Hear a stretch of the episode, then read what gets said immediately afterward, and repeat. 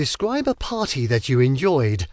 You should say when and where the party was held, who attended the party, what kind of party it was, what you did in the party, and explain why you enjoyed this party.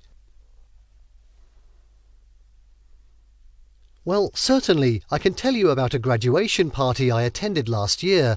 It was at the end of June, right after we all finished our final exams. The venue was a bar in a downtown area, which was a cosy and comfortable place. It was smartly decorated with colourful lights, which made the atmosphere even more exciting. The attendees were from our department, around 40 classmates. Even some of our professors joined as well. Everyone was in a cheerful mood, mainly because we had just completed our university journey and the pressure of the exams was finally over. This party was a celebration of our collective achievement.